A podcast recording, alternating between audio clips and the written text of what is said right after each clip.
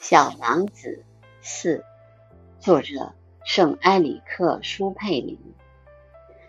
我费了好长时间才弄清楚他是从哪里来的。小王子向我提出了很多问题，可是对我提出的问题，他好像压根儿没听见似的。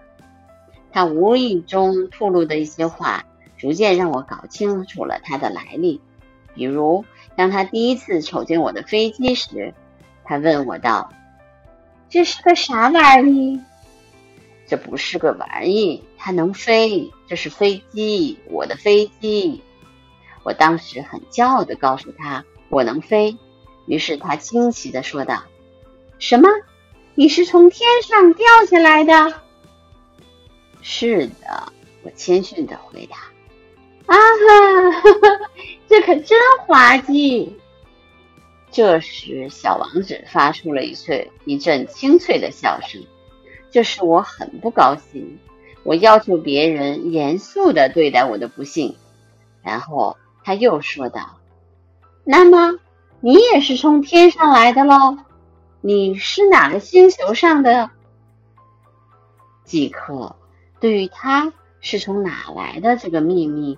我隐约发现到了一点线索，于是我就问，突然问道：“你是从哪个星球上里来的呢？”可是他不回答我的问题，他一面看着我的飞机，一面微微的点头，接着说道：“可不是嘛，乘着这玩意儿，你不可能是从很远的地方来的。”说到这里，他就长时间。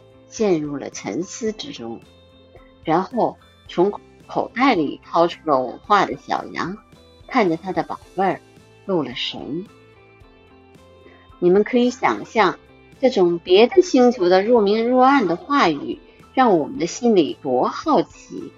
因此，我极力想知道其中更多的奥秘。你是从哪里来的，小家伙？你的家在什么地方？你要把我的小羊带到哪里去呢？他沉思了一会儿，然后回答我：“好在有你给我的那只箱子，夜里可以给小羊当房子用。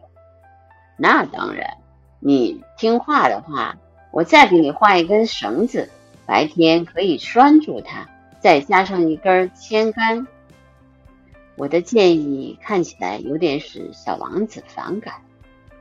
拴住它，多么奇怪的主意！如果你不拴住它，它就到处跑，那它会跑丢的。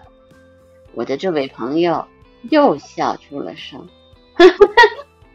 你想让它跑到哪里去呢？